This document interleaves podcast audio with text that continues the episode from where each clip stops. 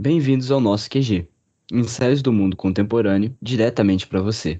Aqui quem fala é André Lima. E eu sou a Cidália. E hoje vamos falar sobre o legado do reinado da Rainha Elizabeth II. A monarquia mais longa da Grã-Bretanha presenciou sete décadas de mudanças constantes no cenário internacional. Com o fim das guerras mundiais, a ascensão dos Estados Unidos, o período da Guerra Fria, a ascensão da globalização, uma só monarca que presenciou o governo de 14 presidentes estadunidenses.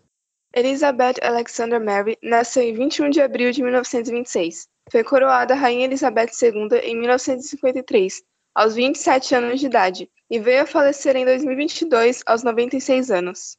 A rainha ficará na história, não apenas pelo reinado mais longo do Reino Unido, ultrapassando a Rainha Vitória, de 1837 a 1901, mas também como a rainha do desmonte do Império Britânico. O Império Britânico foi um dos maiores impérios da história, chegando a dominar quase um quarto do planeta. O período entre 1815 e 1914, pós-independência dos Estados Unidos, foi o momento mais próspero, muitas vezes sendo chamado de o século britânico. Fortalecido pela Revolução Industrial, utilizou os abundantes recursos provenientes das colônias para fabricar produtos que eram então vendidos no mundo todo e enriqueciam a monarquia. O império começou a declinar após as duas guerras mundiais, quando a Grã-Bretanha saiu enfraquecida e endividada, ainda que vitoriosa. Houve também uma série de movimentos por independência, entre elas a da Índia, em uma rebelião massiva e pacífica liderada por Mahatma Gandhi. O país conquistou sua independência apenas em 1947, influenciando outras colônias a seguirem pelo mesmo caminho. O fim simbólico do Império Britânico ocorreu apenas em 1997, com a devolução de Hong Kong à China. Enquanto o reinado da Rainha Vitória no século XIX foi marcado pela expansão do Império Britânico em seus domínios além-mar, o da Rainha Elizabeth, que assumiu o trono no período pós-Segunda Guerra, presenciou o então Império Ultramarino tremer frente aos movimentos de independência de suas colônias e à ascensão dos Estados Unidos como nova potência global.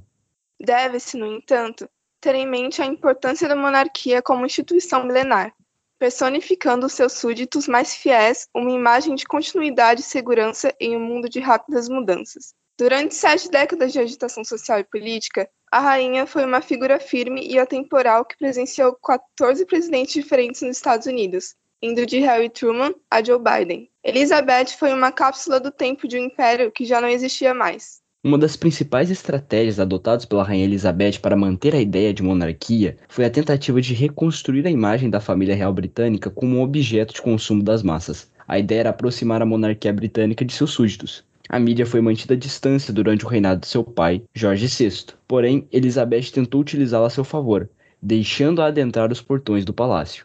Sua coroação, em 1953, impregnada de simbolismo imperial, foi a primeira coroação britânica a ser televisionada e foi um grande evento assistido por muitos telespectadores de todo o mundo. A partir de então, todos os eventos reais passaram a ser televisionados e comentados, como o casamento de seu neto Príncipe William em 2011, assistido por cerca de 2 milhões de pessoas ao redor do globo, e mais recentemente, seu próprio funeral. A família real possui diversos filmes, séries e até desenhos animados que retratam a sua vida. A ideia da realeza como pessoas reais que possuem características, sentimentos próprios, é uma estratégia de marketing única.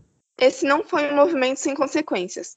Ao transformar a família real em objeto de desejo e fascínio, acabou por estimular toda uma indústria de tabloides e fofocas.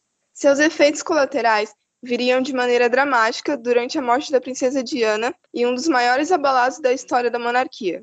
A perseguição de jornalistas foi a causa do acidente de carro que levou à morte de Lady Day, a figura mais mediática e afável relacionada à família real. Nos últimos anos, vem ocorrendo uma movimentação significativa dentro das famílias reais em relação às mídias sociais, principalmente a britânica. No Instagram, a conta do Palácio de Buckingham, por exemplo, conta com 136 mil seguidores, e a publicação noticiando a morte da rainha chegou a 277 mil curtidas, a conta do Twitter do Palácio de Kensington, sede real do príncipe William e da Kate Middleton, tem 2,6 milhões de seguidores. Muitas vezes, os principais anúncios em relação a eles são feitos via Twitter. Esse movimento mostra o aprofundamento do uso das mídias sociais.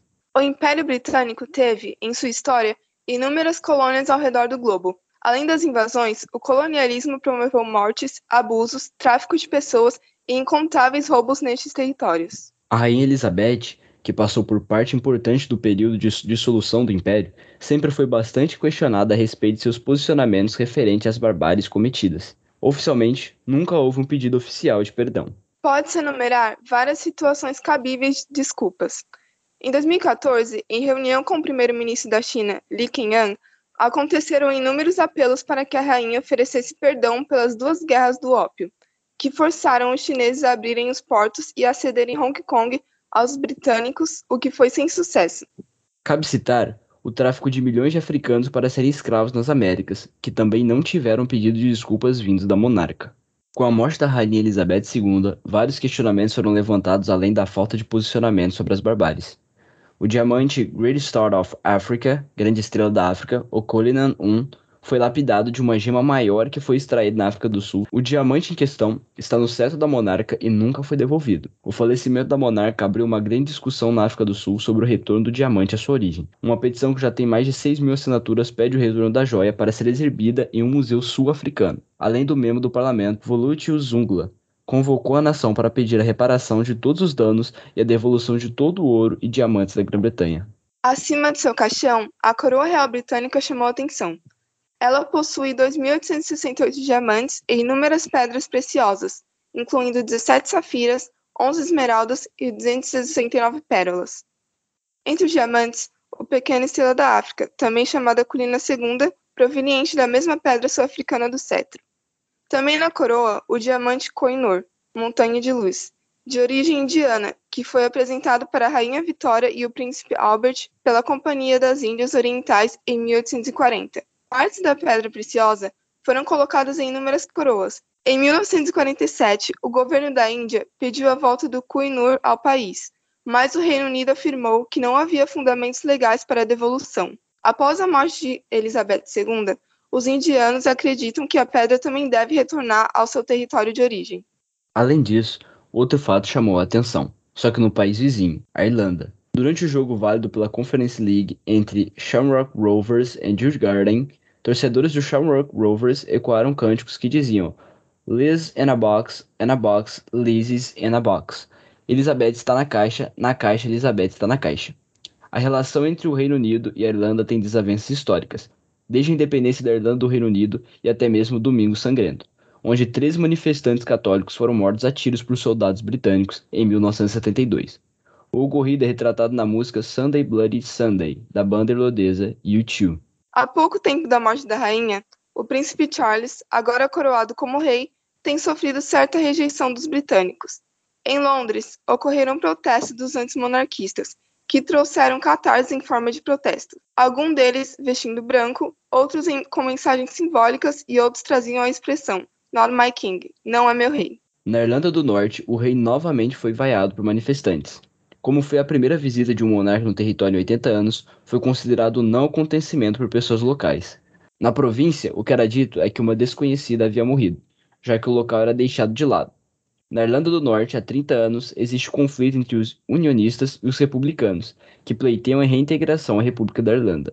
A capital, Belfast, é dividida entre anglicanos e católicos. Alguns prestavam solidariedade à rainha e outros protestavam dizendo que Charles não era seu rei além de queima-fogos comemorando a morte. Antes mesmo do falecimento da rainha, países como Belize, Jamaica e Bahamas já sinalizavam o desejo de se transformarem em república, como demonstrado em viagem para William e Kate.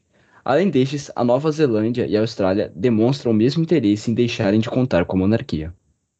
Este foi o episódio de hoje, com o roteiro escrito por Ana Beatriz Manso e Mavi Rodrigues.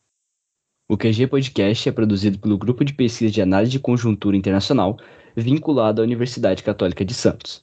Siga nosso perfil no Instagram, arroba Quarentena Global, e acompanhe os novos episódios todas as quintas nas principais plataformas. Fiquem saudáveis, fiquem seguros e até mais.